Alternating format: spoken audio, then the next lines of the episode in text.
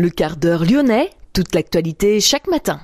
Parce que Lyon demain se dessine aujourd'hui, voici l'essentiel de l'actualité. En ce vendredi, nous sommes le 27 octobre.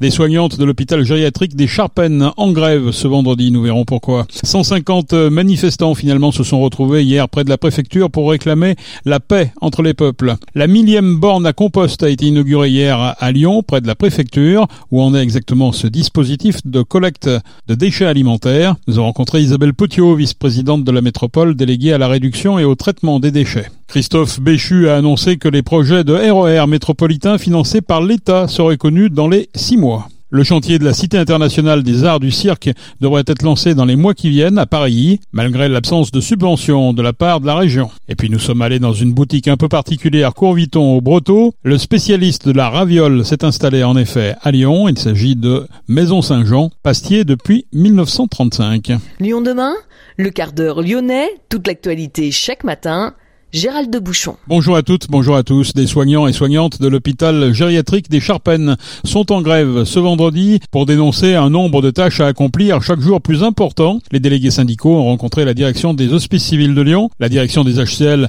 a refusé d'embaucher du personnel supplémentaire.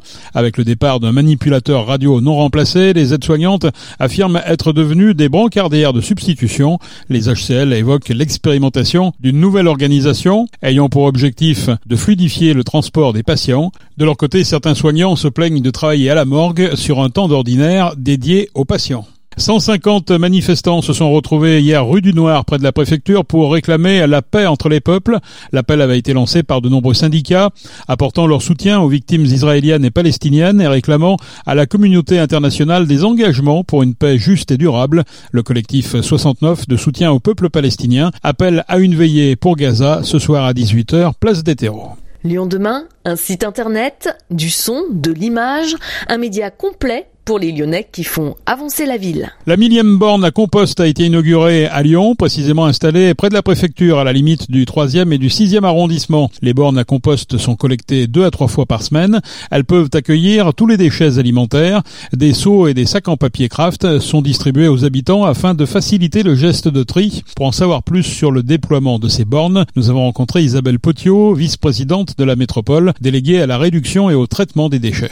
Deux ans après, on, là, on pose la millième borne. Euh, d'ici quelques semaines, on sera même quasiment à 1300 bornes pour vous dire que c'est un déploiement à marche forcée, qu'on y va et que euh, Lyon sera terminé début 2024. Donc tout Lyon sera couvert. Et ensuite, euh, on affinera avec les communes alentours pour que l'ensemble des habitants de la métropole ait une vraie solution de tri à la source.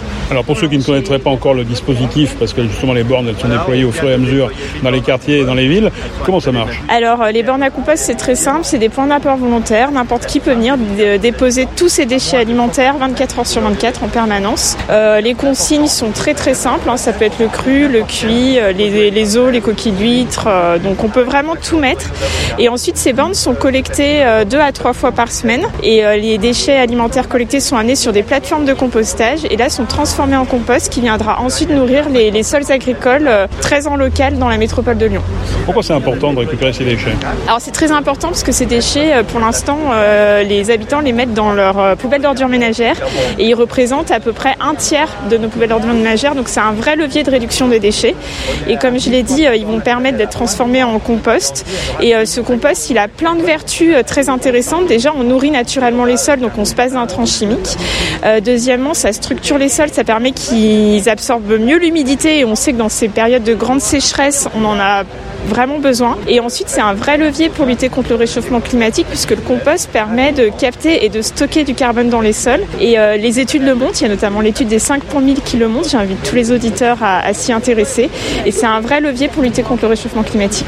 Alors c'est une borne de collecte, on l'a compris, mais le compostage effectivement ne se fait pas dans la borne, il se fait où exactement? Alors le compostage, il se fait euh, à proximité. Donc euh, on a plusieurs partenaires qui font le compost avec nous.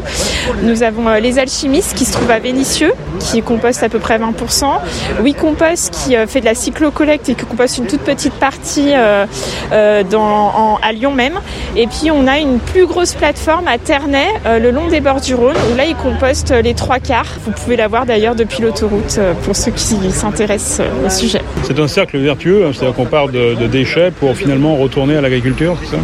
Oui, exactement. C'est un cercle même plus que vertueux et finalement c'est un petit geste qu'on demande aux habitants et qui a d'énormes effets bénéfiques écologiquement en termes de réduction de, de, nos poubelles, réduction de nos déchets et puis d'amendement naturel des terres. Donc il y a, y, a, vraiment, finalement c'est pas grand-chose, c'est un petit geste, même si c'est un nouveau geste et qui a beaucoup d'effets bénéfiques. Quelles sont les perspectives de, de développement du dispositif aujourd'hui? C'est de couvrir 100% du territoire par exemple? Alors euh, en borne à compost, on, va, on veut vraiment couvrir le territoire urbain dense, donc euh, là où précisément il y a plus d'immeubles et où les gens ne peuvent pas faire du compostage dans leur jardin. Pour ceux qui possèdent une maison avec jardin ou un accès de pleine terre, on les invite à se fournir gratuitement, la métropole fournit gratuitement des petits composteurs individuels en bois pour qu'ils puissent trier dans leur jardin et utiliser ce compost eux-mêmes. Et ça c'est gratuit? C'est totalement gratuit, il suffit d'aller sur la plateforme Tout de Go de la métropole, faire la demande et le, il y aura des distributions de compost qui sont organisées très régulièrement en commune ou alors il sera livré à domicile. Il se prépare une plateforme également à Rieux pour, pour quel, quel, usage Alors oui exactement, l'idée c'est de que la métropole soit en gestion, enfin et, la, et sa propre plateforme de compostage et pour qu'on puisse s'assurer de la filière et permettre, comme je le disais, un retour au sol de qualité aux sols agricoles de la métropole, qu'on soit vraiment maître de, de toute la filière de valorisation des déchets alimentaires. Isabelle Potiot, vice-présidente de la métropole déléguée à la réduction et au traitement des déchets concernant les déploiements à venir. Début 2024 seront concernées les communes de Vaux-en-Velin et Bron. Les bornes à compost seront également installées dans les derniers arrondissements de Lyon, 5e et 9e. Le ministre de la Transition écologique, Christophe Béchu, a annoncé que les projets de RER métropolitains financés par l'État seront connus dans les six mois. Au mois de septembre, on se souvient qu'Emmanuel Macron avait indiqué vouloir lancer 13 projets pour contribuer à la décarbonation. Lyon et Grenoble sont notamment sur les rangs. Selon Laurent Wauquiez, le gouvernement prévoirait seulement 182 millions pour un coût total de 4 milliards d'euros. Le président de la région Auvergne-Rhône-Alpes demande la tenue d'assises du RER pour qu'on arrête de faire semblant. Fin de citation. Le chantier de la Cité internationale des arts du cirque devrait lui être lancé dans les mois qui viennent à Paris, malgré l'absence de la région, l'absence des subventions, un temps promises par la région Auvergne-Rhône-Alpes. C'est en tout cas Cédric Van Stevendel, le vice-président de la métropole en charge de la culture, qui affirme que le projet sera malgré tout lancé, annonce faite dans les colonnes du Progrès. Le conseil régional évoque simplement une absence de crédit de la région sur ce projet inscrit au contrat de plan. La région affirme avoir fait le choix de flécher les crédits régionaux sur des projets apparaissant comme plus prioritaire, le Centre international de recherche contre le cancer ou le pipeline à hydrogène de la vallée de la chimie. Les différents acteurs de la Cité internationale des arts du cirque sont donc à pied d'œuvre pour trouver les quelques 6 millions d'euros manquants. Lyon demain créateur d'envie. Le spécialiste de la raviole s'est installé à Lyon. La première boutique Saint-Jean dans la capitale des Gaules est située Courviton. On y trouve un large panel en termes de pâtes fraîches, ravioles, un rayon surgelé, des plats cuisinés ou encore des produits locaux de la Drôme. Nous avons poussé la porte de la boutique et nous avons rencontré Bruno Gilles, directeur marketing de Maison Saint-Jean, pastier depuis 1935.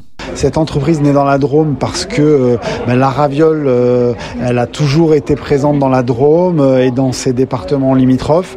Il se trouve que, on va dire, l'ancêtre de, Saint-Jean, qui s'appelait Émile Truchet, a inventé la première raviolatrice, c'est-à-dire la machine qui a permis de passer du stade manuel artisanal au stade industriel. Et cette personne-là, euh, donc, il nous a laissé cet, hérit cet héritage et Saint-Jean s'est construit petit à petit partir de, euh, de cette aventure industrielle. Alors Saint-Jean s'est éloigné un petit peu de ce côté artisanal. Aujourd'hui, on doit catégorifier dans, dans quoi? On est, euh, on est un industriel, on l'assume, il hein, n'y a pas de, pas de débat là-dessus.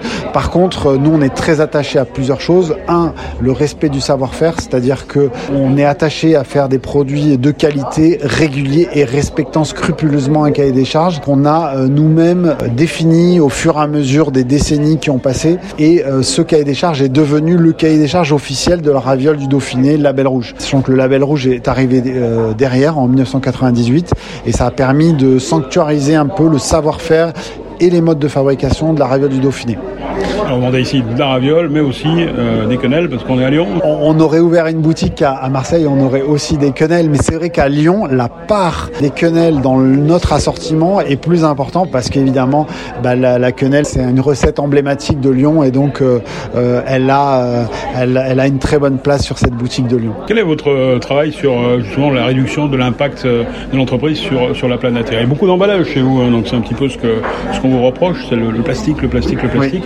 On ne peut pas faire autrement Alors malheureusement, pour des produits frais, euh, vous êtes obligé quand même de, les protéger un minimum, sinon ils ont des durées de vie euh, excessivement courtes, qui va être de l'ordre de la journée, euh, deux jours, trois jours. Et ça, ça correspond pas au mode de vie actuel des, consommateurs. Donc on est obligé d'utiliser des emballages. le tout, c'est de d'en avoir la, la bonne quantité. Donc par exemple, on a procédé à une amélioration de notre sachet de pâte farcie. On a réduit la quantité d'emballage de 26%, ce qui est quand même euh, euh, important. Euh, on va continuer de travailler à la réduction des emballages, à la réduction des épaisseurs notamment, parce que c'est ça qui fait le poids des emballages, le poids de la matière. sur les quenelles, on est passé d'un emballage plastique à un emballage carton sur notre plus grosse gamme de produits.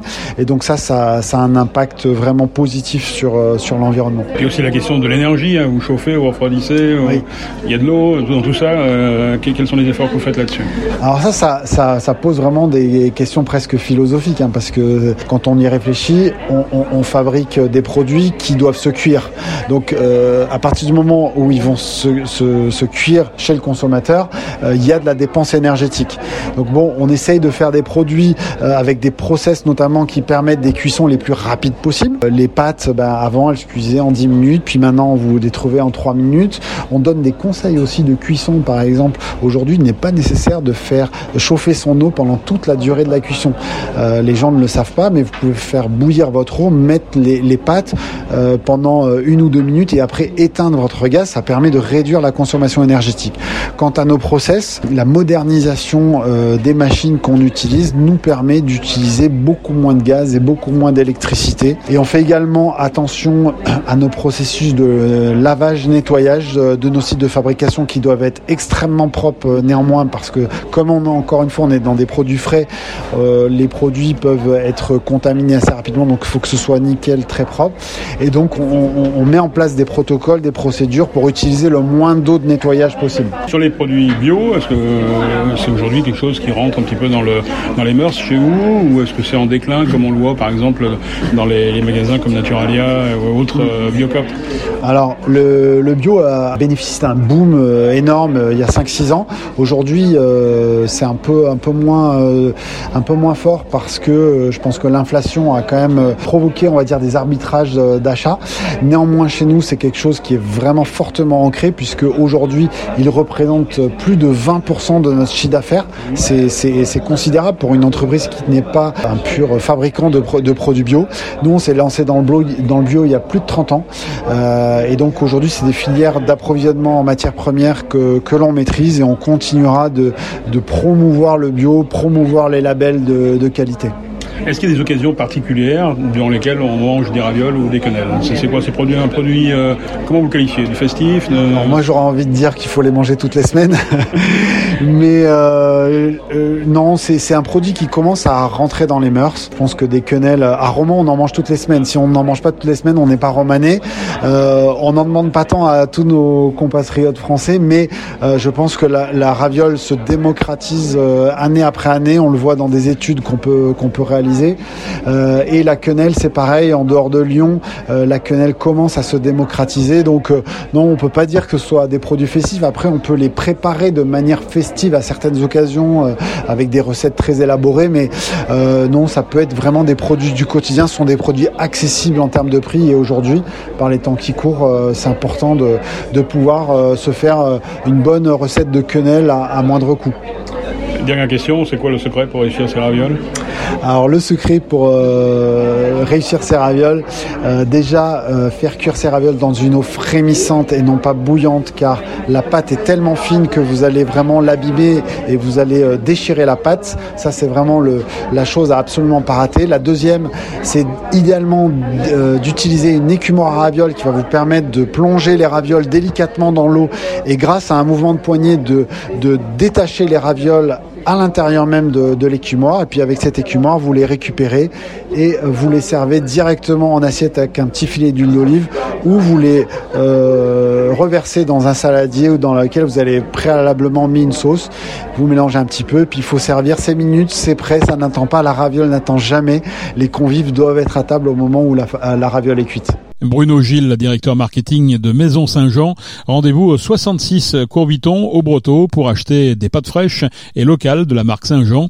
Lyon fait partie des quatre villes de la région Auvergne-Rhône-Alpes à disposer d'une telle boutique avec Saint-Jean-Royan, Grenoble et Romans-sur-Isère. C'est la fin de ce quart d'heure lyonnais. Merci de l'avoir suivi. On se retrouve la semaine prochaine, lundi, pour une prochaine édition. Excellent week-end.